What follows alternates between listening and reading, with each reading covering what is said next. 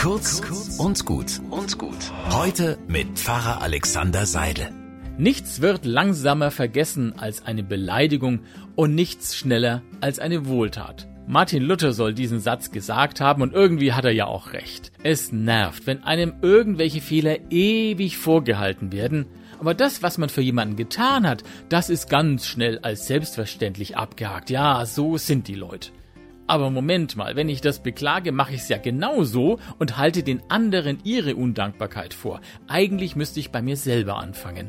Alte Kränkungen einfach mal vergessen und die damit verbundenen Erinnerungen immer wieder wegscheuchen, weil sie einfach nicht weiterhelfen. Ja, und die Dankbarkeit hegen und pflegen, mich daran freuen und mich immer wieder daran erinnern, wie schön es ist, dass es Menschen gibt, die sich um mich kümmern, die mir Hilfe anbieten, einfach für mich da sind, das sind doch die Erinnerungen, die mir helfen.